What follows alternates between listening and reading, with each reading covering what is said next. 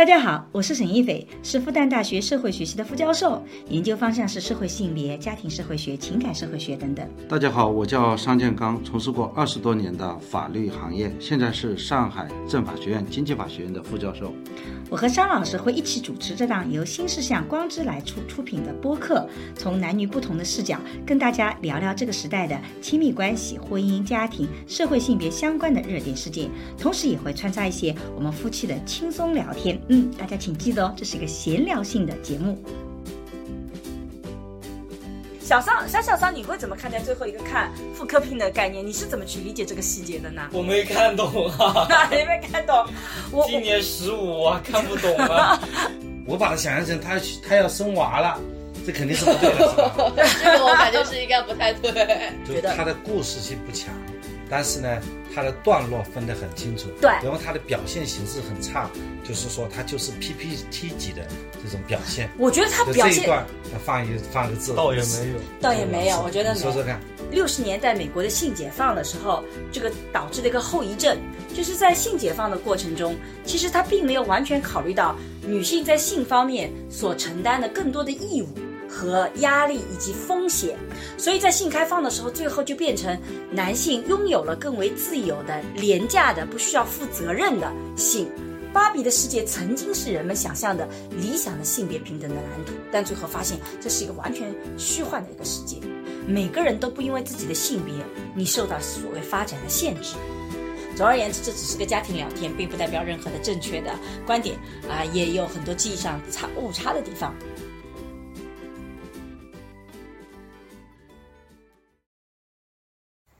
大家好，我是沈一斐。大家好，我是商建刚。今天是我们比较特殊的一期，是我们一年一度的这个一家人的聊天。好像我们在播客上有很多我们小商和小小商的粉丝。我们呢，呃，今年呢决定也是继续做一期四个人的这个聊天的节目。今天我们特别感谢这个小商同学，今天是带病参加，然后感谢小小商同学在没有做任何准备工作的情况下，依然愿意参加这个。好，那么先跟大家打个招呼吧。大家好，我是小商。大家好，我是小小商。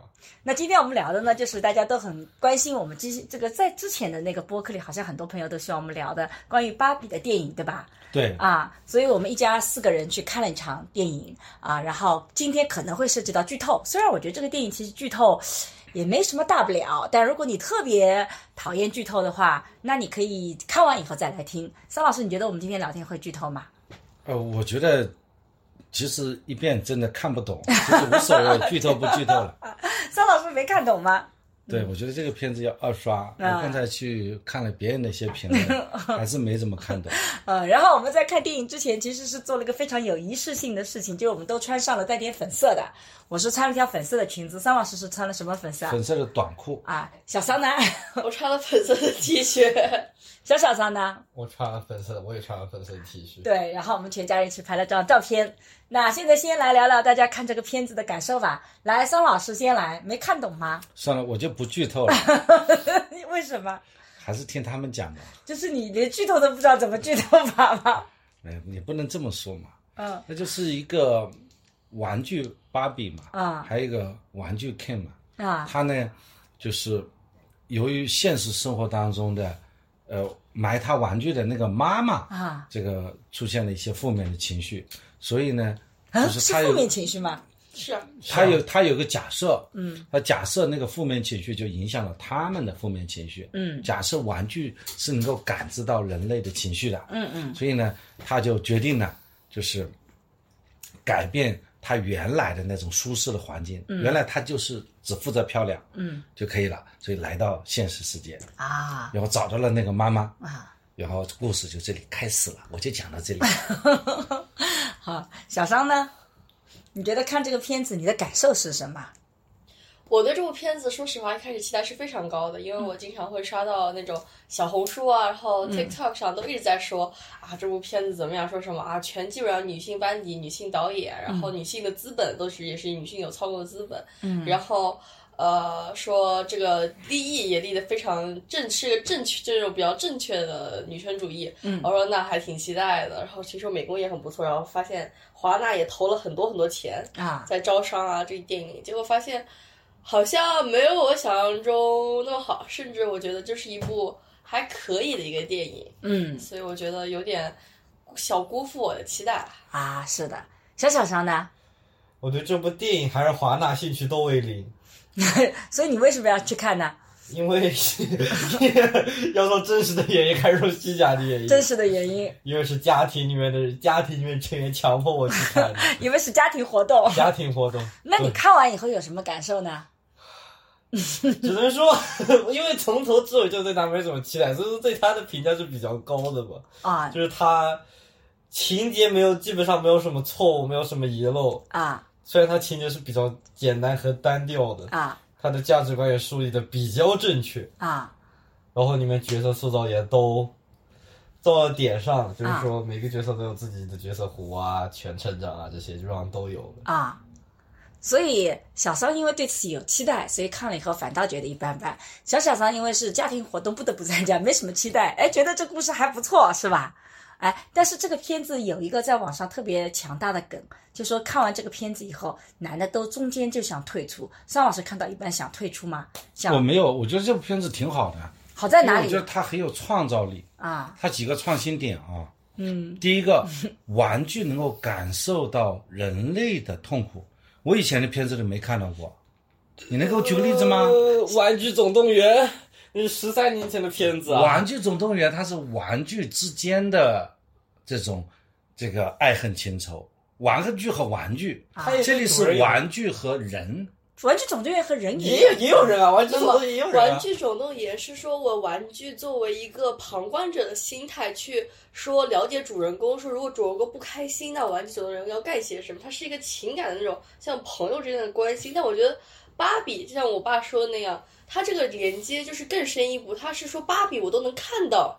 你作为玩具的那，就你你使用就玩玩具的那个人的视角，对我成为了那个玩玩具的那个人，芭比也是那个人，他们是共同体。我觉得这个是非常新的，而且只有芭比有的。嗯对，我觉得这个很有创新的啊一个点。另外，我觉得它还有一个创新，还可以穿越，嗯，就是说从玩具人变成一个现实人，我觉得这个不算创新，这个就是一个哪有技巧。哪有？因为这个穿越我这个玩具，这个跑到现实地界，你玩具总动员，玩具还是在玩具世界总动员，没有跑到现实世界来。那玩具会说话也是个创新呀。玩具会说话是玩具和玩具之间说话，玩具和人说话的片子还比较少。你玩具总动员不也是玩具和人说话的吗？我觉得这些创新点其实是在于芭比本身，就因为其实这些创新点它是都有，它跟玩具总动员也不一样，但它点就在于说芭比这件事情创造，它就是说你看到这个有个小，它是它一开始就说了，嗯，在一开始的时候，玩具都是那种以婴儿的形式，每个人做的就是我们是。小孩子扮演妈妈，然后去照顾这个小孩子。嗯芭比的诞生是说，终于有一个女性的角色，是说女孩子想要去成为像芭比一样的人，哦。想要去成为像芭比，她不再是一个朋友或者照顾一个什么，而是我就想要成为芭比这样的。比如说芭比，她这里面可以赢 Nobel Prize，她可以变成一个 physicist，、然后就这样各种的，就说，哎，那我以后也想要去获得一个诺贝尔奖，那我也想成为像芭比这样的人。所以他们也有像你这样的创新，就说好像他们两个能沟通，因为他们俩就是类似于是我是真实的世界和虚拟的世界，他俩是非常有联系的。嗯对，我觉得其实芭比这个玩具的创造，就是让女性就是更多的参与到社会的公共领域，比方说这个呃医生芭比啊、议员芭比啊、这个总统芭比、法官芭比啊，我觉得有这么多的呃角色啊，这种而不是纯粹的是一个啊、妈妈角色，原来就是说，我觉得你爸真的没看懂这个片子。妈妈角色，现在因为有了芭比以后呢，就是可以成为各种各样的芭比，是吧？那么这个也就是说是鼓励女性，呃，更多的去参与公共生活。那那你正解吧？啊，我觉得我看这个片子的时候，我觉得这个第一个呢，这个片子还算是一个看起来比较快乐的一个片子，而且的的确确，这个目前的政治正确走的是非常好的。呃，从我们女性主义的话语体系来讲，女性要成为一个独立的自我，不受框架的束缚，跳出原来传统的角色，这些话语体系，因为对我来讲太熟悉了，以至于它没有新鲜感，所以呢，我会觉得，嗯，这个台词写的很好。片子也很好看，但它不能让我在精神领域上有那种哇，觉得给了我很多启示啊，这是我的问题啊，对的。但我觉得这个片子我看的时候，我觉得更像是第二波女性主义到第三波女性主义的这样的一个过渡。因为你看啊，第一波女性主义的时候，我们拿到了权利，然后第二波女性主义，我们就说了，我们拿到权利以后，我们要跳出原来的角色，就是有个女性的奥秘，就是说这个片子里就讲这个中产的女性啊，做妈妈这个角色，做妻子这个角色啊，就是过家家这个角色，她不再想要这样的角色，她想要跳出来，所以这是第二波女性主义的一个主轴。所以你看，她开场镜头就是把娃娃扔掉。其实就是从第一波的女性主义开始进到第二波的女性主义来了，然后这个时候就是我个人的就是政治的这个里面它就有这些理念，所以呢第二波的时候你就会发现我们强调女性不再是家庭的角色，她应该成为各种各样的角色，她可以是总统，可以是成为这种税务官，对吧？还有这反正各种各样的角色你都可以。可是到了第三波以后，我们发现说第二波女性主义是给大家创造了一个梦幻的场景，就像芭比娃娃的场景。它虽然给了你这样的一种可能性，但实际上女性依然面对非常多的现实的情况，甚至对女性的要求是变得更高的。比如说，你要像芭比一样完美啊，你要身材很好，但同时你又希望你这个事业也做得很好，同时也希望你家庭还是要能照顾得很好。你会发现在这个改变的过程中，并不是给了更多的选择，而是更多的选择叠加在女性身上。所以，而在这个过程中，女性和女性之间本身的内部的这种冲突和问题也就出现了。比如说，你看这个故事里面是这个，我们开始憎恨芭比，觉得你的芭比其实是有问题的，你这种形象导导致了我们这种女性的压力。你看身材这么完美，我没有那么完美，你是给我压力的。所以呢，在第三波的时候就提出了叫呃拥抱矛盾，就是说怎么去处理这些矛盾。所以我看这个片子，我觉得这就是今天在欧美国家的第三波女性主义的政治正确，就是在反思给了女性更多选择权以后，依然带过来的更多的压力，没有那个大环境的改变。我们的学术词汇叫情景性的平等，就权利性的平等我们实现了，机会性的平等表面上也实现了。但是我们情景性的平等没有实现。女性在这个社会里面，当她当肯和那个芭比到现实社会里的时候，你会发现我们所面对的凝视是完全不一样的。肯一进到那个现实世界里面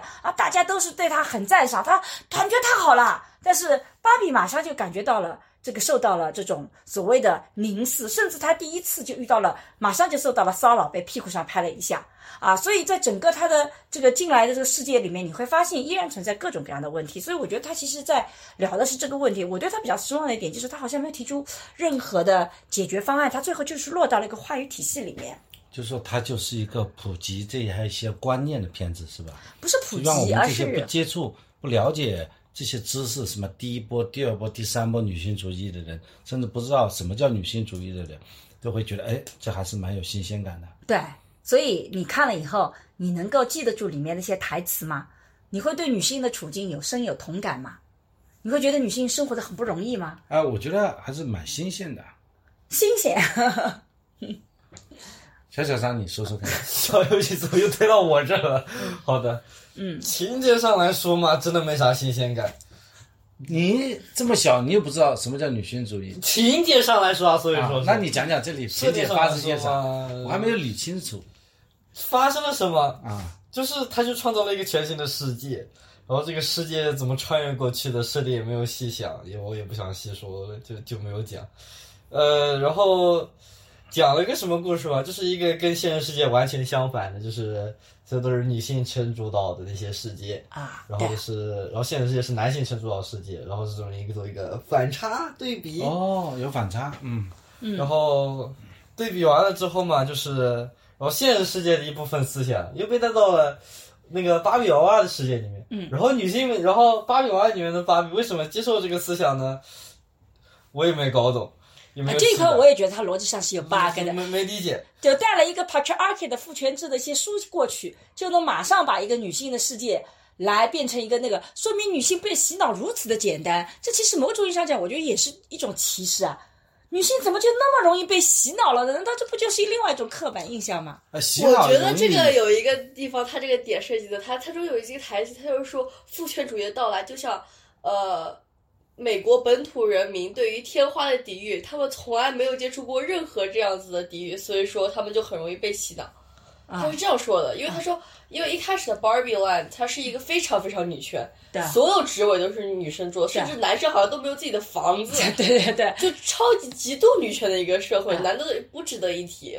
然后到一下子就变成了一个超级男权的世界，他又说，那这样子这个超级男权对他们是太新鲜了，他们对没有任何的那个防御体系，所以就直接全都把直接感染了。所以说他们也就是是就还有什么营救计划，一个个拉过来，然后点醒他们。啊，我觉得这种是比较就是艺术夸张的艺术手法。我觉得对，我觉得这情节他拍的蛮好的。对他好像跑图书馆里面搞了很多书，对然后把那个书带过去，书就代表思想嘛，嗯，他把思想带过去，就很快就变了。那个 Ken 原来主要工作是，他也没有学历，没学位啊，就是主要工作是秀肌肉，就是成为在海边在站海边 连救生员都不是，因为玩过芭比娃员都不是就是把肯救世的身份就是芭比的男朋友，他没有别的身份。对对他，他这样一个形象设计，我觉得倒是蛮好的。就是说，你在一个纯粹女性的一个世界当中，你在男性其实就像相当于现实生活当中的那个女性的角色一样的，你比女性还只不过更弱一比，女性还更弱啊！你只不过是被审美的对象而已。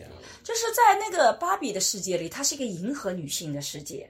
它其实它就是芭比的世界，它是个不真实的世界，它完全迎合女性，男性在里面全部成了工具人。嗯，就是 Ken 就是提供情绪价值是男朋友，然后另外一个人就是啊唱歌，总总而言之，每个人都有一个工具性的，所以它其实芭比的世界是一个迎合女性的一个世界，男性都是工具，然后在这里你想做什么就什么，他造了这样的一个世界。但是当你一旦这些想法落到一个真实的想法里，你只要碰到真实，他就开始有问题。比如说你想到死亡，这是非常真实的，对吧？你有橘皮组织，这不就是女性里面很正常的嘛？对。但你一旦遇到真实，你会发现这个世界就开始崩溃了。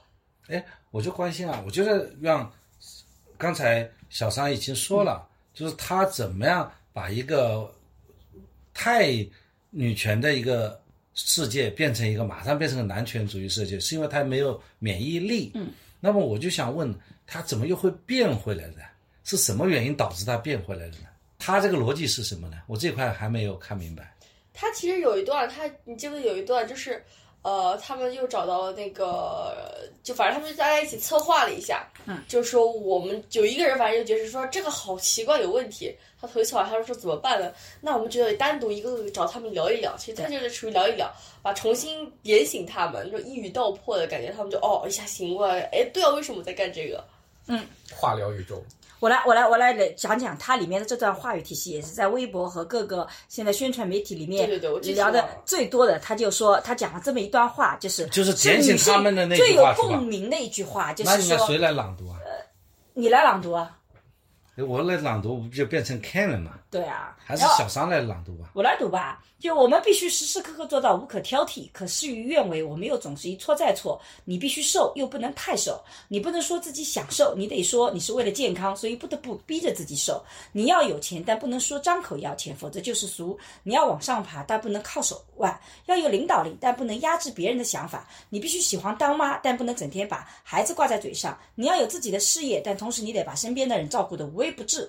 啊，这个如果男人干了荒唐事，就是女人的问题，这很离谱。可如果你公之于众，他们就会骂你是怨妇。你要为男人而美，但不能过度，让男人有非分之想，或者让女人有危机感。因为要想融入女人圈，就不能过于突出。你必须懂得感恩，但别忘了系统是受操纵的。你要想办法接受，同时还要心存感激。能，你永远不能变老。永远不能失恋，永远不能炫耀，永远不能自私，永远不能消愁，不能失败，不能胆怯，永远不能离经叛道，这太困难了。处处都是矛盾，而且绝对不会有人奖励你或者感谢你。到了最后，你不但做错了所有的事，而且所有的错都怪在你头上。他其实这段是一段最后的一个总女结，性的呐喊但实际上他是针对每一个人就告告诉了你，你看你的矛盾的处境，用矛盾的处境去唤醒他了。我觉得那个桥段其实设计的是蛮好的，就是女性真正这个在第三波里面的困境，就是这种矛盾的这个场景。我自己写过一篇文章叫《辣妈》，我们在做中国辣妈研究的时候就发现，什么叫辣妈？就是你要是个妈妈。但是你的长相必须不像个妈妈，就当妈没有当妈的样，这是被看成是一个妈妈最美的样子，所以她非常的白又瘦，看上去像一个中学生一样啊，那个妈妈就会让人觉得哇，你真的好年轻，好好看啊。然后你做妈妈的时候，你不仅是要容貌保持这样子，而且你还得要非常的全能型，你要所有的育儿知识你都要知道，然后你还要知道怎么去吸引老公啊，你还得要知道怎么去挣钱啊，你还要最后变成教育经纪人，孩子的学业安排哪个培训班好，你全部得知道，所以你是变成全能型的。所以在第三波里，女性遇到的困境就是，当我们走出了原来角色，我们觉得更大空间的时候，给了你更多的角色的时候，你突然发现说，他不是要求你只做好一个角色，他要求你每个角色都做得好。所以这个就是今天的女性那些所谓的一些我们今真实的一些困境。所以她其实是把这个东西去用，但我自己比较疑惑的就是，在芭比原来的那个世界里，她没有这个困惑，怎么能用这种东西去唤醒她呢？就你能够唤醒一个真实的人，我们女性会很有共鸣。但在芭比的世界里，她没有这个困惑。哎，这个逻辑是这样。之前的事情，她是怎么唤醒的？是说那个 stereotypical Barbie 就那个那个主角啊，觉得自己好好失败，觉得自己好像不完美了。啊，她是用这段话去唤醒，说啊，大家好像都不完美，后来就唤醒说，那大家都怎么样？对。他是这样，他的把不完美带到那个看似所有人都完美的世界，我觉得是这样子。对，但是我的逻辑体系是，如果这个是通逻辑里面通的话，那芭比在原来的世界里应该有这样的这种困惑和不完美，有这种焦虑，然后你才能唤醒我。那实际上在芭比原来的世界里面，他给你创造的是他没有这些困惑。我的我的想法是说，就是因为芭比的世界本身每个人都特别完美，他们没有 GP 组织，每个人都不会变老，就因为他们没有那些。不完美的东西，所以说，当那个就是主人公芭比发现自己在变得不完美的时候，他不知道怎么去抵御这些东西，所以他就只能干嘛？他只能就是仰着头朝下。嗯，所以说，我觉得就是说，正是因为在芭比的世界里没有那些不完美，他才能通过告诉他这些，哎，其实也有这些不完美，去唤醒那个芭比啊。他是这样的，嗯，他首先是。百分之百完美的女性主义。嗯，后来呢，她因为有个能力，嗯，她因为感知真实人、真实女性的那些感受、感受的能力，一旦她具备这个能力后，她的世界就不完美了。嗯，因为她不完美的情况下，她实际上是后来马上又被男权主义把他们都洗脑了，嗯，是吧？在洗脑以后，这个时候他们不是开始就是真实的人了嘛？嗯，这个时候他们要觉醒。就刚才小爽也跟他介绍了，他怎么样的方式让他觉醒。嗯，这个时候他又觉醒了。嗯，是这样理解吗？但我自己是觉得，在这个故事里面，比较让我觉得麻烦的一件事情是，他最后是提不出解决方案的。因为他在创造芭比世界的时候，他其实用的是一个呃男权世界的翻版，就用一个霸权达到另外一个八拳。都是极端的，在那个世界里面，男性就成为工具人，女性就成为了这个所谓的主宰啊！你可以总统也是女的。到了现实生活里面，他说 patriarchy 现在虽然没有了，但我们更隐秘的执行了啊！所以它会里面涉及到，你看那个玩具公司的老总，整个设计芭比的世界的那个全是男性，里面没有太多的工作的，就是那个圆桌上全是男性，那个女性依然是做外面前台的那个工作。他是没有权利的，对不对？所以他其实设定了两个对，但我觉得他其实解决不了的是，你真正解决所谓的女性问题。我们今天在第三波里讨论，他其实要解决的是性别问题，而不是解决男性和女性的问题。所以他到最后是提不出解决方案的。这是为什么？这部片子我看完以后，我会觉得他最后落到了一个。空又一个新的，就是今天的所谓的心理行业卖给女性的一个词叫自我。以前的自我卖给你的是个完美的自我，现在他开始卖一个不完美的自我。你是可以接受不完美的，但是你接受不完美了以后呢，你是不是就可以躺平呢？那你还会有现实的压力啊，你还是要发展的好啊。那种话语体系到最后的时候，我觉得其实是不解决问题的。所以这也是我对这个片子，我觉得它在思想深度上没有办法再往前走一步。我会觉得比较那个，我不知道小香觉得失望是什么概念？我觉得你很专业的把我的失望具象化的 表达了出来。我觉得我的失望就是，就是因为。我觉得看芭比第一批很重要的一个人，就是大家对女权主义比较关心的人士。大家应该也没像沈教授这样这么专业，我们自称之为关心女权主义者，比较关心啊，但是没有太多专业知识，也没读过几本书。啊啊，然后我们这种这种话语体系，其实是在看很多东西的时候，我们能看得到那些话语体系。但是，我就突然间觉得，我就看完芭比，我就觉得好像把我之前看到东西。用电影的形式又给我说教了一遍。嗯，我觉得我有很失望的一点，就比如说，就你说刚刚那一段话，我觉得他有点就是给我这样说了一段话，啊，他不像是个电影，说通过一些故事，我突然感受到了这件事情，或者说是他就是给你说了一段话，就这样突然之间来了一下，所以我觉得就是好像就是感觉像是一个短视频，突然之间就像刷到短视频一样，它不像是那种比较优秀的电影，就像你说的。可以有个解决方案，可以更进一步的有一个思想，或者说更让我深刻的感受到这些东西。我觉得它就是一段话，像电影里，我就觉得这个是让我挺失望的一个点。对，而且我就觉得这个里面，比如说这种矛盾性，它其实没有呈现，它完全没呈现。它没有呈现，它你芭比世界里原来是没有这个矛盾性的，但你现实生活中这种矛盾性它也没有呈现，嗯，所以他最后就拿这块东西来去来那个这个逻辑上当然是通的，你是可以用这种方式去唤醒的，可是那个没有力量，我觉得没有力量就是对它，它其实哪怕现实中其实有那对母女，啊，那个女生身上也可以去呈现一点啊。那些女生就只是表现的立了一个她很毒舌的一个人设，对，或者那个妈妈也就是立了一个好像搞不定孩子，搞不定孩子然后自己有些想法不被得到认可，对对吧？但是现实生活里其实有很多的女设计师啊，她的想法是可以得到认可的。那么芭比娃娃本身的创始人就是一个女的一个这个老太太，对不对？那为什么那个老太太可以，你不可以？这中间到底出了什么问题？对他没有这些讨论，他最后就是就是一个非常美完美的大结局，这个 Rose 就出来了，对不对？告诉你你可以成为任何一种你想成为的样子，就是没人能定义你。但是这个话，他没有用电影不过我觉得他最后那个出来那个最后一句话，我觉得非常精彩。啊我觉得那个是整个整个片子我觉得精彩的、啊精彩之笔。是哪句话？这个可以应该也可以剧透吧？可以就说他出来，他说自己要终于要踏入现实社会，嗯他说自己带好了所有的东西。嗯，其实第一个反应是要去应聘应聘简历，但如果他真的是应聘工作，这个力量就我觉得就少了很多，因为芭比是一个没有任何职业背景、没有任何教育，对的，或者说他就是一个比较花皮的一个存在。对，他最后去干嘛呀？他去看妇科。嗯，他前面就有一句话：“我没有 vagina，我我没有有生殖系统，他说的那个翻成中文然后他最后说，就是说我最后去看那个妇科医生，这是他踏上第一步。我觉得他首先第一层次，嗯，就是比较现实。第二层次就是说妇科医生他把这件事情拿出来，我觉得女生是有还有一个问题就是说，好像看妇科医生是一个羞耻的一件事情。嗯但是其实妇科病在女生中并不是个少见的病，对，所以所以说他可以把这件事情又给再提拉拉出来，再提了一嘴。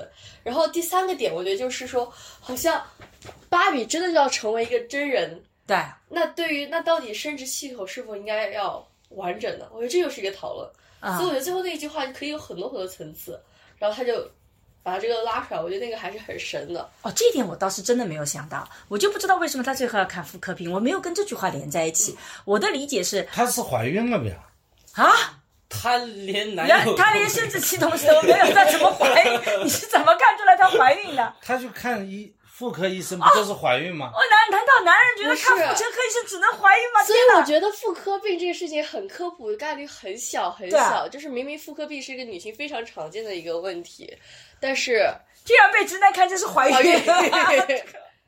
所以小桑小小桑，你会怎么看待最后一个看妇科病的概念？你是怎么去理解这个细节的呢？我没看懂啊，你没看懂？我今年十五啊看不懂啊。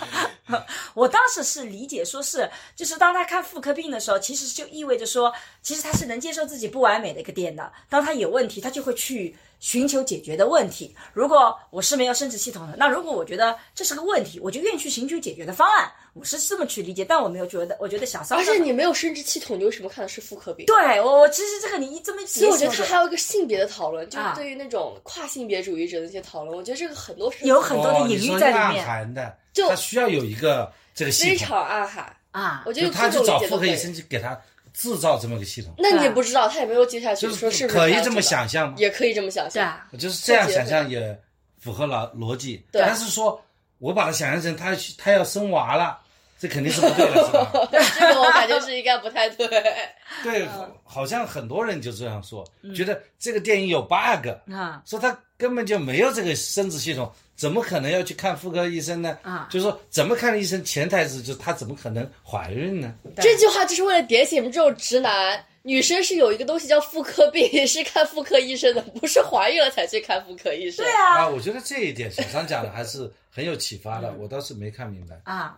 然后我觉得这个片子里面特别欠缺的就是那个现实里的女性，她到底遇到了什么样的困境，所以她那个就她有些镜头跑过啊，家庭那个，我就觉得太过落于俗套了，就不再具有二十一世纪的这种。崭新问题的这种点，就你已经到了第三第三波了，对。那你到底遇到的是什么？比如说你在内心里认可自己是要成为一个更好的妈妈，它里面也讲到了，但他发现自己成不了更好的妈妈，那问题在哪里？你是怎么去发现到？原来是我在认知里面，比如说妈妈这个形象，我自己是觉得如果她再更进一步，她一直觉得做妈妈应该是怎么做的，我努力做到，结果她女儿会告诉她说，你那样的妈妈根本就不是我想要的妈妈，是大家所认可的妈妈形象，你没有真正关注到我想要的妈妈。我觉得她如果往前走一步，我也能去理解这个女性她的那种。突然间的觉悟，以及她能够理解到，其实我可以怎么去接受自己的不完美，她这个点也没有。我看的时候就觉得她在母女关系应该往前走一步、嗯啊。就是如果你说你你你你，然后你这个工作也是这样的，虽然你是个前台，可能你。做了一些设计，你那个，但有可能是在这个设计里面，我缺乏了说服的能力。但只要我能够在说服上那个的，我就可以再往前走一步。我觉得也能够去说服我那个。我觉得他这里面的这些真实的细节都没有，导致到最后就落于了口。但我觉得他台词写的真漂亮，就把我们所有能够想到的都能够。拿出来了，我就觉得哎，能够让你特别有共鸣，有点像现在的这种片子，很多时候找的就是情感共鸣。我用一段京剧，来让你觉得非常的接受我。但这个京剧能写出来，本身说明他很厉害，他是有那个，所以我们不觉得这个片子不好。我觉得这个片子是一个很不错的 OK 的片子 OK 的片子，能看的，也看的你会那个。但我对他的期望值可能太高了，所以我就就觉得他的故事性不强，但是呢，他的段落分得很清楚。对然后他的表现形式很差，就是说他就是 PPT 级的这种表现。我觉得他表现放一放个字，倒也没有。倒也没有，我觉得没说说看，因为华纳拍过上一部是上一部嘛，关于女性议题的片子叫《猛禽小队 》，啊是一部很烂很烂的片子猛禽，小队是女性女性，至少是女性议题啊。嗯，好吧。啊里面有男性角色吗？哦，是有的，大 boss 是男性角色，虽然我真不知道那个人在剧电剧里面有什么用。嗯所以这个你觉得这部要比那个好多了是吧？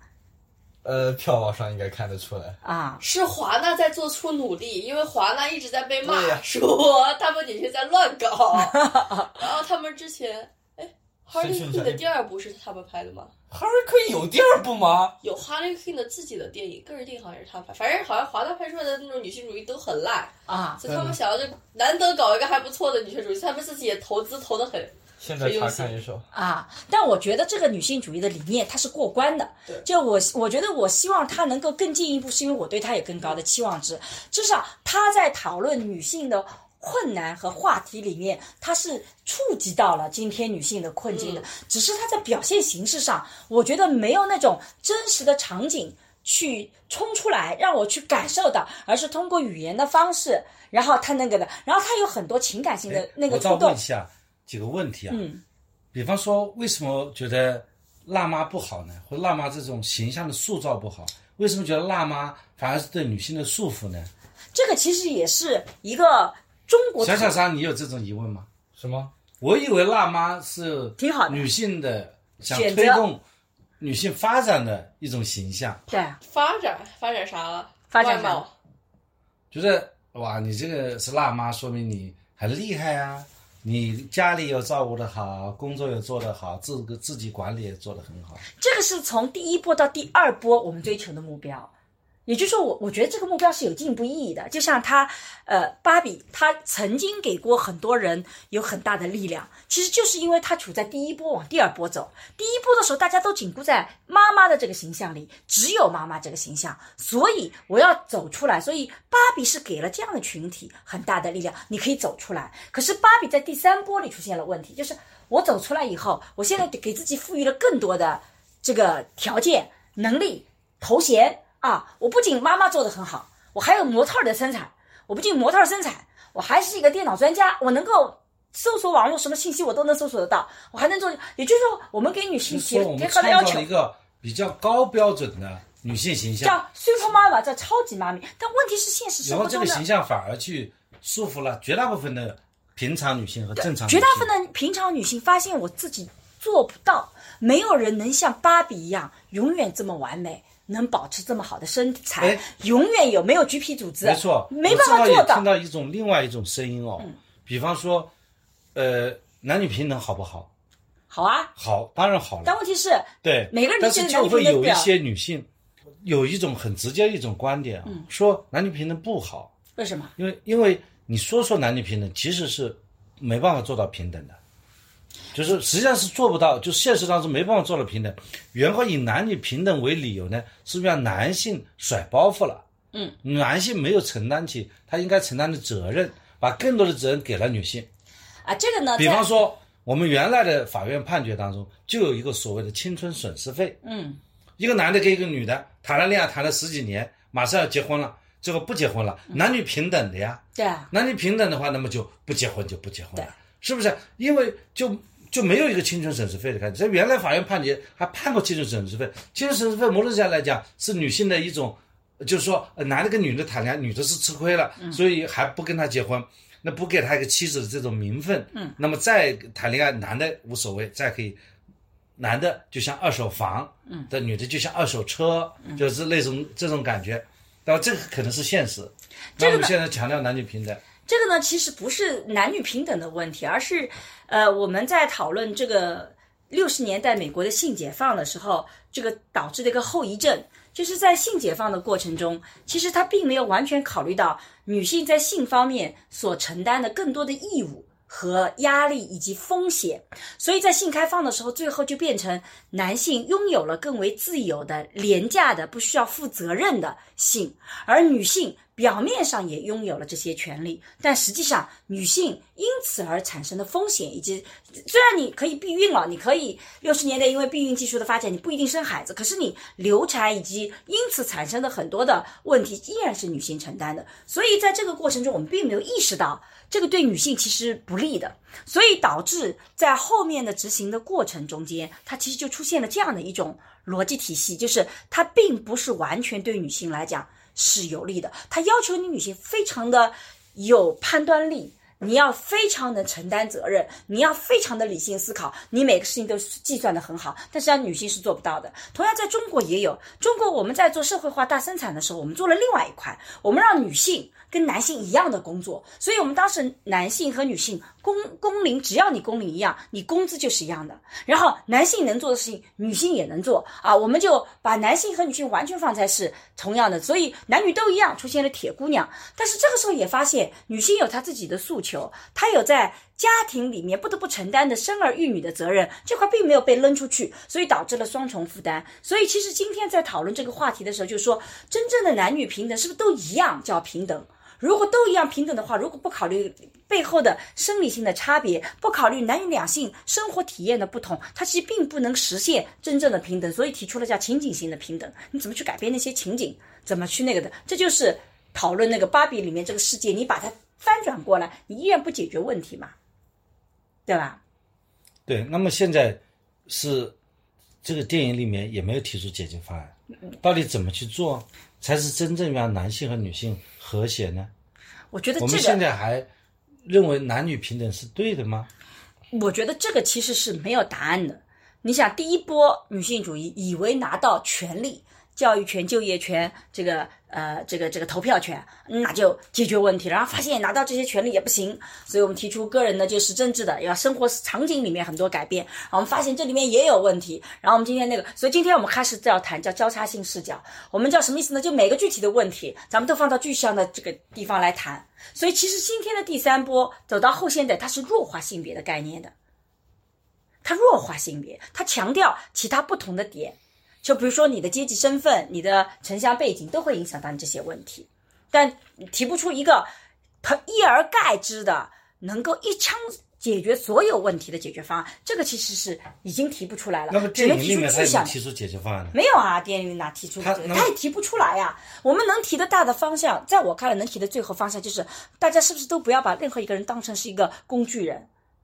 其实这个片子里，我觉得最后一个他没有解决的是，你看，在现实生活中，我们很多时候觉得女性被凝视作为物化的对象，但是在芭比的世界里，男性是工具。但是你把这个世界转过来了以后，最后芭比的世界男性的位置是什么呢？他没有解答。就怎么能够两性真正的平衡呢？这个理想途径是什么呢？你会发现他就没有这样的一种想象在里面了。这也是今天的性别平等的困境。就性别蓝图，大家想象的时候太不一样了。芭比的世界曾经是人们想象的理想的性别平等的蓝图，但最后发现这是一个完全虚幻的一个世界，对吧？嗯，是不是我们谈的太深奥了？甚至芭比整个世界它的起因的问题就在于说，Ken 发现自己完全不受重视，这就是他整个为什么要开始 contaminate，就是芭比的世界。你说，如果我们真的建立这个世界，是会有反抗的，因为也会发现男性开始反抗，对 男性觉得自己不行，对。开始攻占了。哎，我很想问问你们，你们怎么看待里面的几个男性形象？其实里面只有两个男性形象，一个叫 Ken，一个叫 Alan。这个也是看，Alan 是不知道是干嘛来的，我真不知道说是是 Ken 的好朋友。对，我真不知道这个角色塑造造出来是干嘛，把他那个亚洲人也是 Ken 是吧？所有人都是 Ken，所有人的名字芭比有很多 Ken，不同的芭比有不同的 Ken。他他有他是这里面最经典一句话就是是说 Barbie is everything, Ken is just Ken，就说芭比它是各种各样的。你看他诺贝尔奖还有国会议员，肯他就是肯，肯肯就是芭比的肯。芭比的男朋友男友，不同的芭比的男友，不同芭比的男友每个芭比有一个男友，啊。嗯，就给他配个男友。对小三，小小三，你觉得你如果成为 Ken，你会觉得受压迫吗？我肯定不想成为 Ken。为什么？你看，因为我觉得我肯定觉得我受压迫呀。如果我连家都没有，整天睡大街上，你都不知道自己在哪里肯定肯定要被压，我肯定觉得自己是被压迫的呀。啊、我觉得在那个所谓典型的芭比的世界当中，它和典型的男权主义是一模一样的。嗯，它只不过一个性别互换而已啊。是这样的，所以这个是你们的解答。归根结底是设定没有讲明白，所以不能把它当做一部正常的电影看。对，我也觉得，这里面我觉得这个电影里面其实有一个场景，就是说我们现在其实还是一个男权社会，嗯，只不过我们把男权隐藏的更深了，对的，让你觉察不到，嗯让你觉得更危险。我们觉得啊，男女平等，但其实呢，在董事会里坐的全是男的，男女平等啊，对。但是平平等那我妈妈。是是女性啊，我阿姨是女性啊，我很爱女性啊，甚至是我是男女性的女平等吗？儿子 啊，对啊他讲了一个啊那句话，那个台词是讲的特别好的，就是他非常虚伪。就现在他讲的是我们我觉得当下的社每天公司，也很狠的，对自己自黑自嘲的也很厉害。但这个其实美国的文化现在就是那种媒媒体上也一直在讨论这种话，他就说为什么我不种族歧视？我有一个黑人朋友，对它里面用到了我有一个犹太朋友。我觉得芭比这个电影为什么它没有到深？因为它就是野心很大。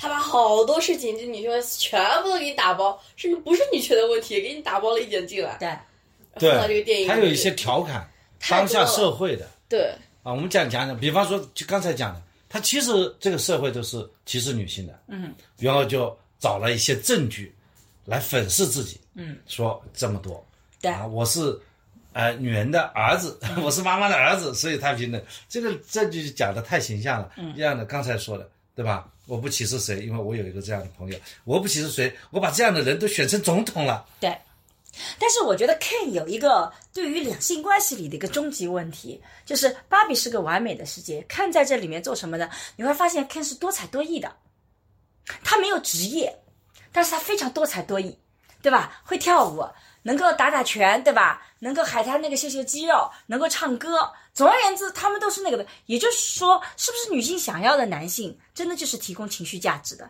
然后到了晚上，我们就是女性跟女性在一起，都是 girls 那个闺蜜之夜，我们并不需要男性的参与，男性就是日常生活中让我们快乐的那个。是不是男性男女之间这种关系是你看的是最理想的？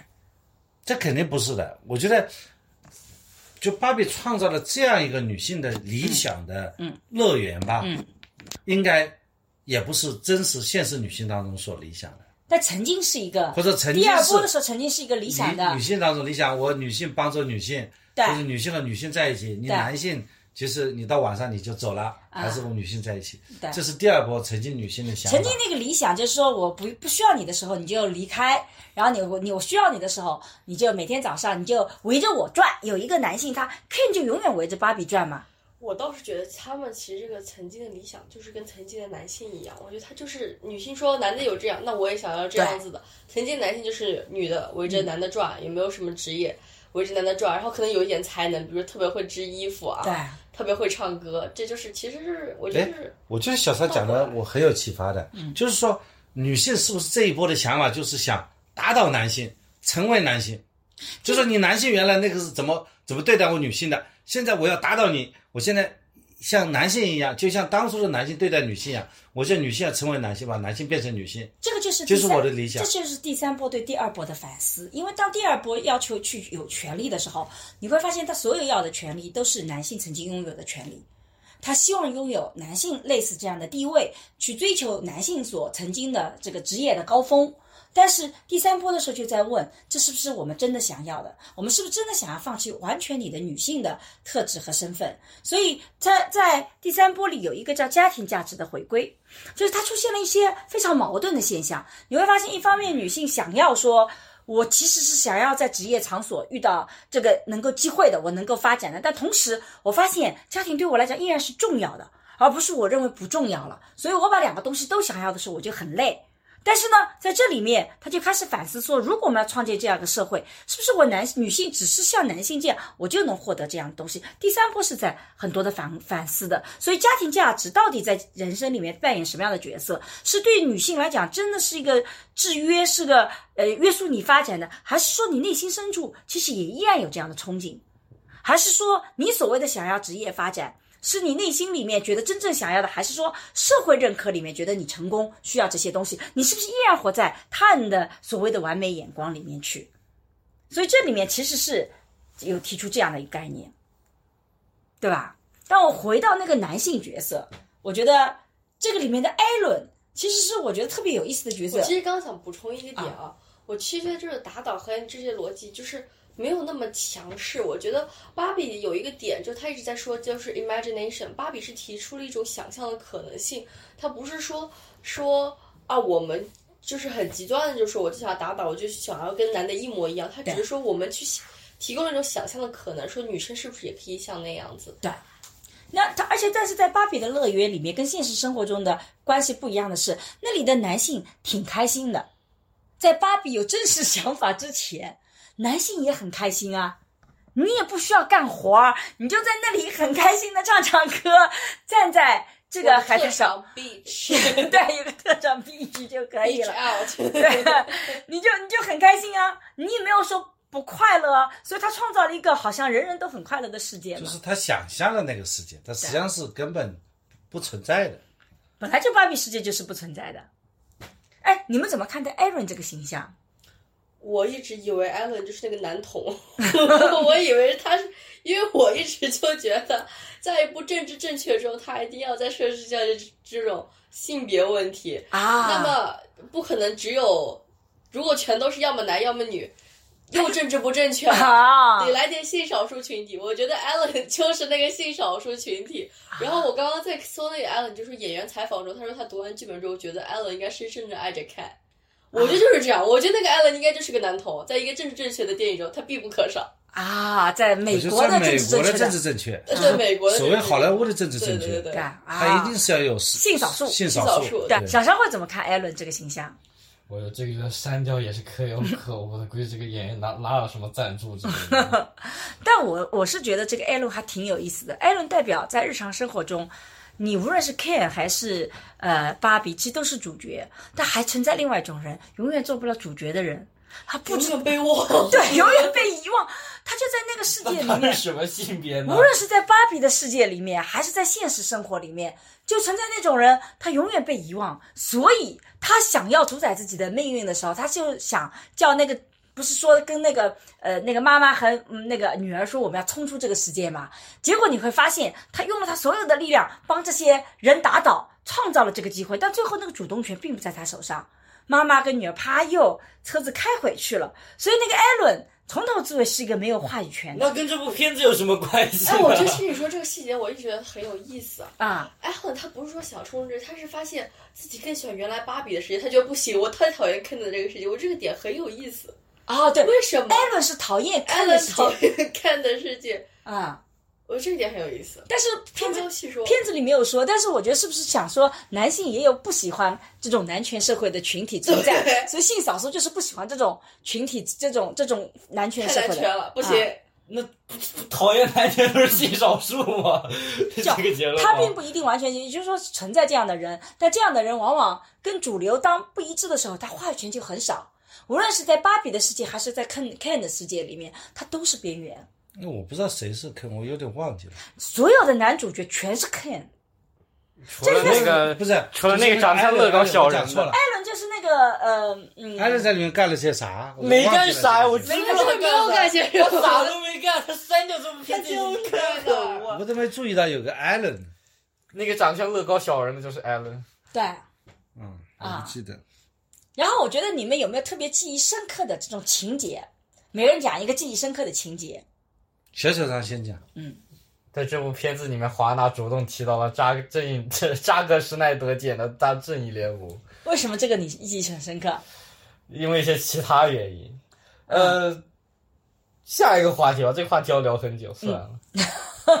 你说吧，你说吧。你说吧，我说吗那我可以简单。陈华姐说 啊，就是华纳就是正义联盟上映前拍的另外一个导演叫韦登，这个韦登是拍什么呢？是拍呃复联三和复联四的，嗯拍了这么一个导演来剪这个呃正义联盟，然后给他剪了一坨屎。那部片子最后上映结得出来的票房很糟糕，啊逻辑很糟糕，不管什么都是很烂。嗯然后就开始，然后因为这部原因，但是主导演依旧是扎克施奈德，虽然扎克施奈德在那部片子里面做不了什么，做不了什么主，所以说，然后开始打压扎克施奈德。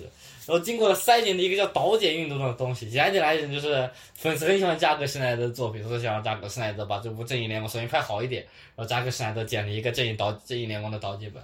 华纳很讨厌这部片子，因为这是在华，因为这是这部这部片子相当于华纳的一个里程碑式的失败啊。啊，然后他们现在主动把这玩意儿提出来了，说这部片子其实是部好片子，其实是非常有趣的一个现象。但你很喜欢那个剪辑版的四这个四个小时我是很喜欢，这个，就是很喜欢导演剪辑版的那后面群体，我很喜欢。啊，所以你看这里面来了很多的梗，我们就不知道了。这我没个看懂。我都没看懂啊。你会喜欢哪个场景？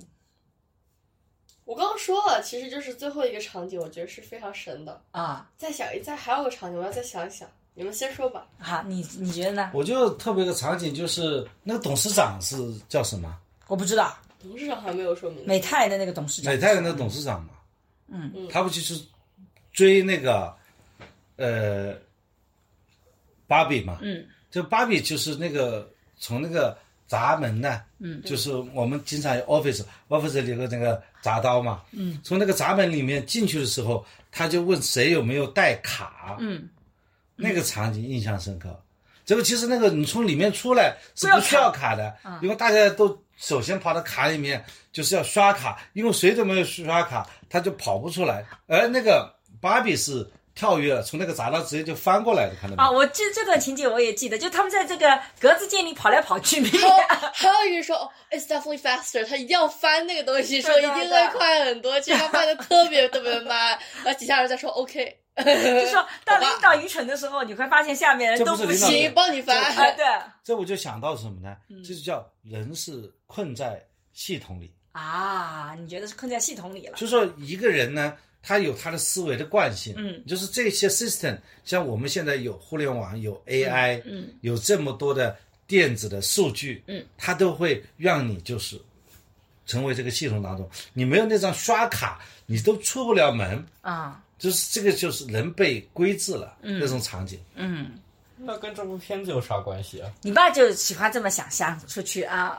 这部片子拍了太多跟这就是它是一个梗吧，就是说，而且看那个闸门，呃，既然没有带刷卡，大家都跑不出去，嗯啊，我觉得我有一个情节觉得特别好玩的点，就是啊，他们做了点功课，把这个东西完整的来跟大家讲讲，就是说，嗯，抄作业了开始。呃，对对对，我就是说，这是有一个桥段，就是芭比他们实施计划前讨论怎么对付男性，来协助其他女性的清醒，然后他就怎么去吸引那个男性的注意力，然后把另外一个女性给拉出来嘛。我就觉得这里面都非常非常的经典啊，就说有的首先说你要装出一副。困惑无助的样子，因为他们对于无助的美人呢没有抵抗力啊。如果你觉得你很听话，他们就掌控了一切，就属于那种什么叫弱势向你求招求助的。然后呢，嗯，第二个呢就是说你要变得很贤惠，但是你又不能真的像他妈妈一样。甚至里面还有一个情节就是说啊，你没看过《教父》，然后呢让他仔细给你讲讲啊，你碰到什么东西你不会做了，然后你就说啊，这个打乒乓打球到底怎么样做的？你会发现男性就蜂拥。而上的来告诉你，甚至他可以把教父跟你再讲一讲，所以你会发现这个这些你甚至不会理财，你就去向他求助的理财，你会发现男性是很喜欢这种引领者跟权威者的。我看到这一段的时候，男性就喜欢好为人师，这就像中年油腻男的形象嘛。我就觉得，因为我觉得有的时候不止中年有一男，好像我们这个年纪男的，有的时候遇到他们也都非常好为人师。对啊。就是，我就觉得这一点就特别有意思，它不是一个中年男性的问题。你说啊，嗯，今天我们那个暑期学校的那个班级啊，嗯，呃，今天有个小组汇报嘛，嗯，小组汇报的时候，呃，其中有几个女同学，嗯，她提出一个要求，第一个，商老师能不能合个影？嗯，我说不合影了，为什么合影？明天就晚上合影效果不好，明天我会留半个小时给大家合影。第二，他说我有一个小的建议，啊，能不能请沈老师来？啊，沈老师来，我说这个太太私人了，嗯，就是说，也就是说，我比较干脆了，拒绝了女同学们的一些要求，啊，呃，并不是，呃，表现出很热情，啊，我就为什么我这么去做呢？我就去反思啊，如果桑老师和每一个什么女同学搞得很热乎，那一定会被别人评价。中年油腻男的这种形象，嗯，所以我也在反省，所以我装的很酷，就是上课跟他们讲讲，下完课谁提问我都不回答就跑掉了。嗯，那是个很糟糕的老师。你有问题上课提啊，不要下课跑来凑近乎，加微信不要做了。所以是不是你心里有鬼，所以才这么做？我心里是有鬼的，就是我其实，在警惕被别人贴上中年油腻男的标签嘛，所以有这个鬼嘛。所以你其实已经是了，问题是。我为什么没有试呢？难道这样一个一个同学说啊，我要请沈老师来啊？这个其实因为你是来参加我们的法律类的暑期学校，对吧？沈老师和我是一个私人关系，是吧？私人私人关系，私人关系，私人关系。对。而我已经很主动的跟他讲，哎，你的那个呃暑期班我要不要去一下？他不要我去，你知道吧？嗯。你觉得叫沈老师师母探班是不是也会更好呢？那明天毕业典礼你去吧，我不去。明天毕业典礼所有的同学很正式，还有我们副校长一起参加。我不去。哼，那个，但是你为什么要在这里讲这个话题呢？就是说，就是刚才讲的那种形象，其实就是女性讲对中年油腻男或者对油腻男的一种抱怨。就是说，女性你要要要吸引男性的注意，最好的方法你就示弱，对，求助，对吧？对。那么这其实就是对。油腻男性油腻的一种表现。没有，人家说跟你合个影，那可不是示弱和求助，这个没有关系，只是说这个做个纪念而已。你是怎么理解这个示弱和求助的？那我可能过敏的，就是说人家给你拍个影，然后发个朋友圈。然后巴拉巴拉，其实 社会形象不好的。我我看这一段很有感受，是因为我觉得真的有很多的时候，你要去跟男性首先去接近他，或者跟他聊，你都不得不作为我们女性，我们不得不去降低自己的这种。我觉得这这个片子都是女性导演和女制片，我觉得这种细节、这种点，只有女性导演和女性制片才给他的到，男性是给他不到的。他说这个女导演的老公是也是很著名的男性导演的。不知道，现在立刻马上帮你查。但问题是为什么提这个话题呢？就是说，为什么一个女性成一起导的？没有成功的女性导演，那个为什么一定要提到她老公是怎么怎么样子的呢？但我看了一个报道，是他们联合做的啊？是吗？帮现在帮你查查查确定一下那个啊。但我觉得为什么？我觉得就是这是这种点，只有我们女性是能 get 到的。就是当你跟一个男性，你想和他搞好关系的时候，你跟他拉近乎，你能做的事情就是向他求助、示弱，只有这样子才能拉近关系。你说我很强势，我要跟你平起平坐，你会发现大部分的男性只是说啊，我需要你的时候，我我用你一下，我不会跟你做朋友的，我不会去靠近你。但如果你向他求助，他就觉得我可以帮助你。查出来是吗？这个导演连男连连老公都没有啊，就是啊，只有男友啊，人物关系里面。对啊，就那个男友也是很强的。但这个片子里没有查一下这个。男友啊。但是这个男，嗯这就他就是一个女性导演，所以我就觉得这个细节为什么我觉得很吸引我，就是因为我觉得它是由女性的去发现的这种场景，所以我们很多女性看的时候，它有很多这种场景，我们都会心一笑，因为这就是我们的生活体验。就像我们上一次在聊播客的时候，我聊到就是我们走在路上，背后有一个男性，我不知道友友你会不会有这种，就是在一个很很偏僻的路上，就算是白天，你走在路上，然后后面有一个男性一直跟着你。你不知道他是跟你同行还是怎么样，总而言之，他在你后面，你会不会觉得有些害怕？嗯我们会觉得有些害怕吧？嗯，你爸就觉得这种情况完全无所谓的。其实，在国外有这个讨论到一件事情，男他们就说男性应该有有意识的让自己表现的并没有那么的 intimidating。嗯，这是一个话题，就是说，如果说一个男性你超过了一米七五，你就应该有意识到自己对女性是有威胁的。威胁的程度在的，嗯，你应该适当性，比如说放慢脚步，拉开距离，或者不要跟得那么紧。还有一种办法，你就走加快脚步走到前面去我，每次都是这么干的，我每次走的超快。你就声音搞得很响，咚咚咚，然后跑到前面去了，那其实那你就要到隔壁的那条路上再跑到前面去，对对对不要就擦肩说你不要而过。对，就不要一个男的就这样，太吓人了！一个男的这样，然后然后你开始逃跑了，你开始也跟着跑了，被追了，那麻烦了。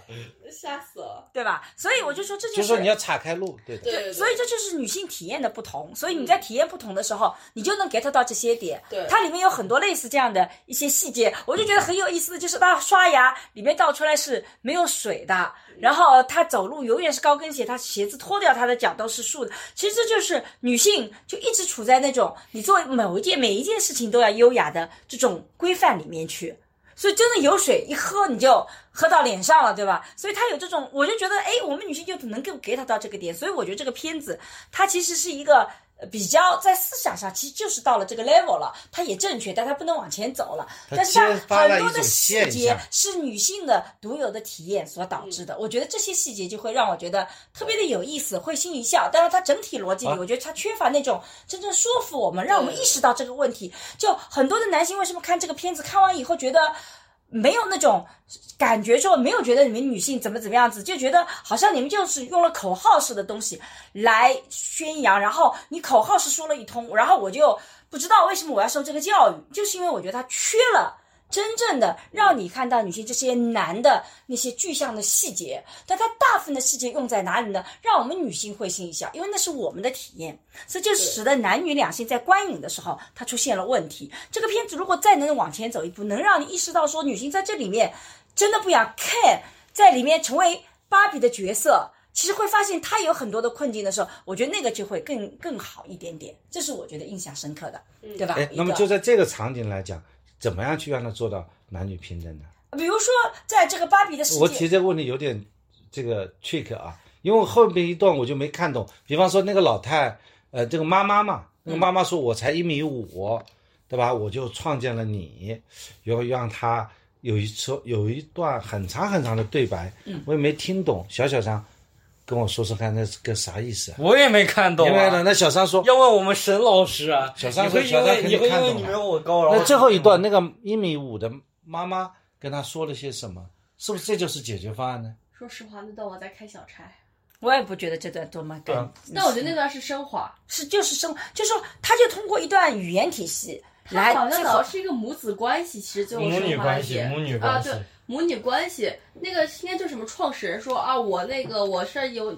就芭比是是以我的女儿的名字来命名的，然后我希望她怎么怎么怎么样，是升华了一个母女关系，而不是性别平等。我觉得更多的其实是为第二波的女性主义在做辩护。他说，妈妈们就是留在了原地，这样子你们走的有多远？对对对对对对对。对，这句话是啥就什么意思啊？走你们走多远，就你你我就知走出去多少道，你我们就走了多远。其实就说了，我们第二波女性主义，我们能做的就做到这里了。我们创造了一个芭比的形象，我们希望你们女性能走出来。这句话很有然后深意啊，但是你们下面这代人你们能走到多远？你们有多少的反省？这是你们的工作了。你我们只能到这里了。我觉得这个是第二代跟第三代之间的对，一就是这个妈妈说，我创造了芭比，就是我是第二代的女性主义，对吧？嗯对就是说我就停在头天，我就停留到这里。对我没有办法再创造一个超越我想象的一个性别，那你们最后能超越做一个什么样性别平等的世界，这个就看你们的了。这就是刘向这个世界上的男性和女性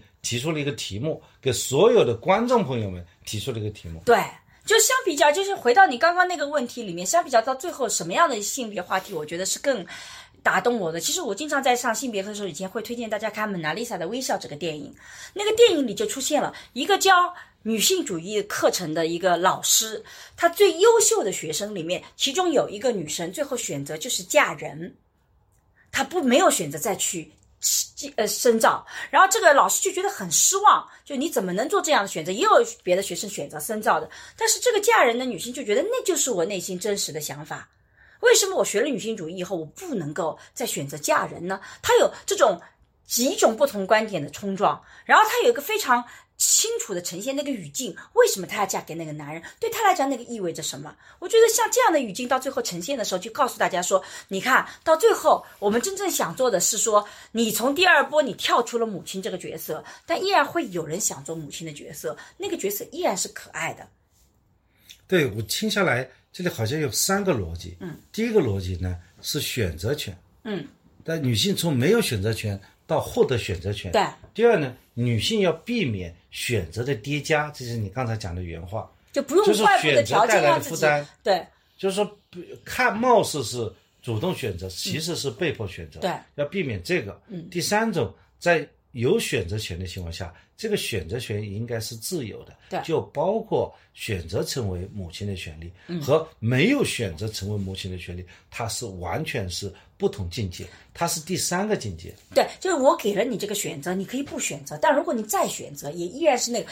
也就是说，性别平等到最后，就说如果你说让我提一个抽象的解决方法，就是每个人都不因为自己的性别，你受到所谓发展的限制。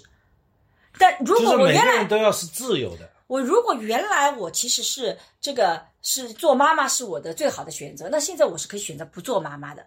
我并不因为我的性别就那，但是我也可以继续选择做妈妈。就是你的意志那么要充分自由。那么今天你看啊，我觉得它为什么不够深刻，是因为第三波的时候就出现了女性和女性之间的歧视的问题。这个问题他不敢深碰了，呃，不敢再去进一步的讨论，因为你看他进到现实社会里面，他那个年轻的女孩子就开始去抨击芭比娃娃。在第三波里面，现在很多人是抨击芭比娃娃的，觉得芭比娃娃就是给男性提供了一个性的对象嘛，甚至现在有的说啊，这个芭比的最早的出现就是从一个男性的情色的一个玩儿，他他衍生出来的，他并不是一个所谓的有一个真正的说从母亲这个角色里超越那个的，所以他无非就是有提供了一个，你看，你如果成为像芭比这样漂亮的金发美女，你同样也是被其他的女性所歧视的，他觉得你不够酷，对不对？你酷到底是什么？所以它这里面应该是有这种冲撞，我觉得才是第三波真正在讨论的话题。但这个话题它不敢深入了，它就变成，就比如说这个母女俩是怎么和和好的，你没有看出来，为什么一开始他们关系很僵，对吧？后面好像共同打怪的时候，突然就和好了，然后这个女儿去变成鼓励妈妈的这个力量。它怎么转变？它里面就没有太多的阐释。当然，它里面排了一些细节，但我个人觉得这种细节还不足够说服我。就是我们评论区的朋友也可以告诉我们，你们是怎么看待这些细节？这个是能不能说服你们？就对我来讲还不够。邱小长怎么说呢？为什么突然看我啊？我没做过母亲，我也没做过父亲啊。你做过父亲，应该更了解这个话题啊。这是女性主义话题，又不是父亲方面的话题。耶、父亲的话题不包含在女性主义话题里吗？嗯，这呃这不政治不正确吗？嗯，最后小商，你还有什么那个深刻的细节吗？我觉得很多细节都很多，很搞笑。嗯，比如说，我也想想不出，我真的想不出来什么。哦，我觉得有个挺搞笑的，因为我挺喜欢看那种就是白宫政治发言人，然后它里面就说。啊，你对这些事有什么评价？他说啊，你真的很好看，对一个总统，然后总统就说啊哈哈，no comment。然后说啊，你真的很好看，你是最最好怎么怎么的最总统。他说哈哈，no comment again。嗯，就是我觉得就在讽刺白宫，天天尤其是拜登啊他，们发言天天在说 no comment 啊不评价不至于评价，我觉得挺搞笑的那啊。那段。也就是说，这个片子其实埋了很多现实主义的梗，但是我们可能因为文化的差异，像我们就看不出来这种梗。对，蛮多梗的，我觉得其实。啊。还有什么梗吗？就比如说谐音梗啊，就说他们在海滩吵架，他们说是 I'll beat you off 啊。啊。海滩 beach 啊。海滩，但其实是 beat 和 beach 是啊！就是谐音嘛，所以 I'll beat you up。还有一个我不能理解的，为什么这里出现了马？为什么父权和马这么紧密相关？男的喜欢马，然后他借了一个什么肯的那个很复杂的一个这个这种这种俱乐部的名字，也是我所不能理解的。卡卡萨是西班牙语中家也是家的意思，啊所以他就是什么，反正就是重复了很多遍那个卡萨什么又 home，啊，所以就他说很傻，就等于说你说家家，那是不是能够这个去理解？其实 can 他最终的渴望是有一个家的，但是 can 在芭比的世界里是没有这个家的概念的。对，可能是这样。他为什么那个男的要在那里拼命练习西班牙发音啊？在那里，那是那个表现那个男的就是很酷哦。不太在意家庭生活，只是关于这个个人发展。西班牙语在美国文化中是很重要的一个部分，大家都在学西班牙语。你看我高中我也学西班牙语，就是个人发展，像中国人学英文一样等。等等，我的理解是，这个男性是那个现实中那个妈妈的老公，而这个妈妈是西班牙人，所以他为了这个妈妈在学西班牙文。我不这么觉得。再说那个男的，那个妈妈在纠正那个男的，我觉得那个男的只是就是说发现他在家里，就是他干嘛呢？他也就一个人在那学西班牙语。像我，你就想象一下我爸，他一个人在家干嘛？他一个人在家学英语。学象棋啊，学象棋，我就是这样子一个很在意个人发展，然后家里人把哎女儿你妈妈都不见了，没关系，学会儿西班牙语先，这就是夫妻对的对，形象学会儿西班牙语啊，我是这么理解的。嗯啊，嗯，好的呀。我们其实因为这部片子看完以后，我们本来觉得我们还在还得要去二刷一次，看来我没没兴趣二刷怎么看懂不，这部片子。我我是觉得它不像《心灵奇旅》这种片子，我们上次聊的，让我们更有感触和有收获。这个片子整体看上来，由于我们期望值很高，然后它里面的口号式的东西，在微博上我们看了一遍又一遍，也比较熟悉，导致我们正式去看的时候，它缺了那种冲击力，让我们比较缺乏表达和分享的欲望，对不对？每个人就最后说一些总结的，就是说你觉得是是不是值得看这个片子？然后这个片子看的时候，呃，会有一些什么样的呃，这个这个，就给大家一些就大家一个推荐指数吧，十分吧，你推荐几分吧？嗯，小小张先说，为什么要小小小小先？说？小小上是负面评价对这部片子，没有，你不是刚刚还说不推错吗荐分？数呀。推荐分数，就是它是好莱坞上比较少数的政治没有政治正确到那种程度的女性议题的片子。啊，在这种程度上嘛，值得一看吗？值得一看。但剧情上就是不管是情节设计啊、剧情设计啊、设定上的合理性啊，都是嗯不太行啊。嗯呃，看的话，总体上逻辑 bug 其实还挺多的，所以说不要去细想，是一部挺合家欢的片子吧。实话实说，啊，嗯，合家欢的片子，挺合家欢的。合家欢吗？男生你会一个人去看这种片子吗？那倒也是啊，对呀、你打几分啊？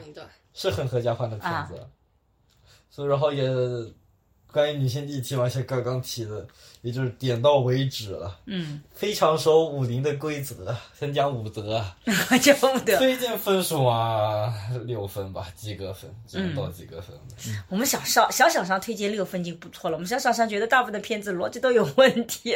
因为它本身没什么逻辑，它故事情节很简单啊，嗯就是打怪，他都放弃跟你讲逻辑，没有逻，他没有逻辑没有逻辑，它穿越是怎么穿越的也没有没有讲逻，辑。没有逻辑，所以他不，所以不要考虑他逻辑上的问题，不要去深究他逻辑上的问题，嗯。去思考它的小三呢？表达的。我觉得这是一部，如果说你没什么事情干，你想去看部电影，那你看它还不错。但如果说你觉得很忙，这一定要避开吧，它也不是。所以我觉得推荐指数吧，对比较想看电影、比较闲的人，推荐指数为八颗星，我觉得可以达到。我觉得可以博你一笑，我觉得还挺有意思的一部片子，而且它的各种美工啊、色彩、色调，我觉得还是让看的，让人看完心情起码很好。嗯很粉。对，歌舞粉粉的对歌舞片也看着挺好，有点迪士尼的感觉。刚刚之前那个跳的时候，然后还有女主宣传片对，然后女主颜值很高啊，男主颜值也很 Harry 高。Queen，对对对，我觉得女主颜值很高，就看着很好看，然后各种衣服我觉得也很精美，我啊觉得还是不错的。但如果很忙，觉得自己是不是一定要必须要看？哎，没有，桑老师呢？我觉得这是一个非常难得的佳片啊。嗯，幽默，因为首先我就觉得看到很多东西让我觉得还第一遍没看懂，我估计下次我还一个人再去看一下。是睡着了的问题啊！对，我也我也觉得，我觉得睡着睡着了。我的确是有一段时间是睡着了，那这但是他的节奏比较慢，而且他有又唱又跳的，很容易没办法催，眠华纳是这样的。啊，催眠。但我觉得至少它有一种女性视角，像我们很少看到这样的片子啊，很少，我觉得很少。我们原来都是打仗，这个这样这种片子很多。我觉得那是因为你看的很少，女性对啊这片子很多其实是不少的，嗯对国家就推荐了，那还是要 必须去看看，支持一下。啊。所以我就打九点五分吧。真的吗？这么高啊？那那我我对这个片子的评分也比较高，我觉得也可以达到八分左右。因为对一个电影来讲，它其实能够让你娱乐，能够让你深有同感，其实就已经很好了。我觉得啊、不能对它不能要求太高了。何况它的的确确是把一个呃议题放在了大家的面前，也让大家做了一些反思。至少你看，我们就有了这个播客。选题比较好，啊，然后我觉得这个里面的拍的那种颜色和，就像刚刚两位讲的，就说他挺开心的，让我看着。呃，我觉得唱歌也唱的挺挺好的。然后呃，Ken 还有那里面那个呃，这个是看上去是亚裔的那个 Ken，他跟那个另外一个 Ken 之间的。肯之间的打斗这种打斗，然后跳舞，舞蹈动作那种我都觉得哇，这个有一点像那个，就是那种在电电影技术语言上面，就好像是我不太熟悉的那种画风格，我觉得看看也挺好的。迪士尼风，啊，我我自己是觉得是是可以达到八颗星，但是呢，我就觉得千万不要把一个片子就变成一个去测试自己的男朋友性别意识怎么样，把这个片子变成重新去批评男性或者变成两性对立的话题。我觉得目前这个网络上这种，我觉得真的毫无必要，要对真的没有必要。为什么？因为我觉得为什么有男女两性？为什么我们有性别不同的问题？不就是因为我们男女两性体验完全不同嘛？什么叫性别议题？不是因为你是男的，我是女的，是性别议题，而是因为我们两个有截然不同的人生体验。所以才有性别的议题，所以才需要提出来。所以正是因为你看，男性就是这个吸引他们的时候，就向他们求助，他们自己没有意识到这个问题啊，没有意识到这些凝视的问题。而我们女性有这种被凝视的问题，在现实生活里，我们觉得压抑，这个看到了那个现实生活中啊，觉得开心的要死。你看，我们体验是不同的，能把这种体验不同去呈现出来，去理解已经很好了，而并不要把它变成说是看这部片子就变成呃男性是。我看到网上很多的评论就变成什么男性佛系而去啊什么的，我们看的时候也没有，对吧？而且我们看的时候男女的比例还挺平衡的。但看完以后，我觉得都觉得还不错，就整体我体，就没有觉得应该男性拂袖而去的任何点，我觉得没必我我。也觉得没有必要。所以如果男朋友去看《拂袖而去》，那确实我觉得男朋友要看看了，怎么回事啊？这种的电影都要拂袖而去。一定要把这样的男朋友 bitch out。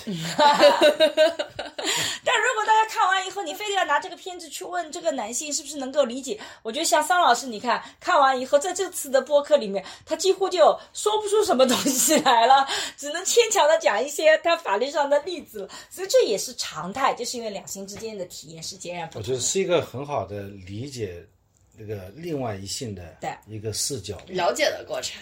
对，OK，好，那谢谢这个几位，我们又是到了半夜，然后身体大家都在有，好像你们俩最近身体都不咋地的嘛我。身体一直很好你。身体还很好，那你跟听众朋友说两句吧。说两句 一，年一年了，你这次和上一次表现，我觉得小小张表现的更加好。嗯，他说的更加多了。上一次 你但这个片子对他来讲，他没有什么特，你要叫他至少讲这今天这一年嘛，他就能聊很你这个多了。比例啊聊很多，是更高一些，嗯嗯发言比例更高。嗯，，percentage 更高，输出比更高了已经。对，那一年他涨了很多。我这突然上一次聊播客到现在快一年了嘛，对，我们也年下来争取每年都有一次。看电影，然后跟大家来聊的全家的聊天，呃这个对我们来讲也机会很难得。然后大家如果有任何的想法，也非常欢迎在评论区来跟我们分享。然后你看了这个片子以后，你有什么样跟我们不同的感受，也很欢迎来跟我们聊。但我们不代表标准的答案，我们只是一个闲聊，甚至因为只看了一遍，很多的细节啊、情节啊，我们可能有记错，也记不清楚，所以这也是我们可能出现的一些问题。总而言之，这只是个家庭聊天，并不代表任何的正确的观点啊、也有很多记忆上差误差的地方。对，去了一个最高分，去了一个最低分，就是八分 我们俩一个打六分，一个打九分，平均七点五分，差不多，差不多啊，就七点七五分吧。对，嗯，呃，还是推荐大家可以看看啊。好，好那今天的播客就到这里，再见，拜拜拜拜。拜拜。拜拜。大家好，我是沈一斐。那在过去的几年里，其实我做了很多的课程，想要帮助大家系统的学习爱情啊、性啊、性别啊，以及怎么去做沟通的内容。所以呢，在公众号“光之来处”，你可以找到社会学的爱情思维课、沈一斐的性教育课、沈一斐二零二一聊性别等等这样的课程。啊，你在这个公众号上还可以找到运用心中的 CP 和重新认识你这样的情感沟通的桌游。哎，我在过去的岁月里，其实特别希望能够通过系统的知识，通过一些实践性的方法，能帮助大家在亲密关系里面成长起来，能帮助大家的自我变得越来越好，生活越来越幸福。那么，如果大家想要了解一些哎有关家庭教育的相关视频和内容呢，可以在视频平台搜索沈一斐和桑建刚，我们一起来聊聊那些育儿难题。好了，今天的播客就到这里，谢谢你的收听，我们下期再见。下期再见。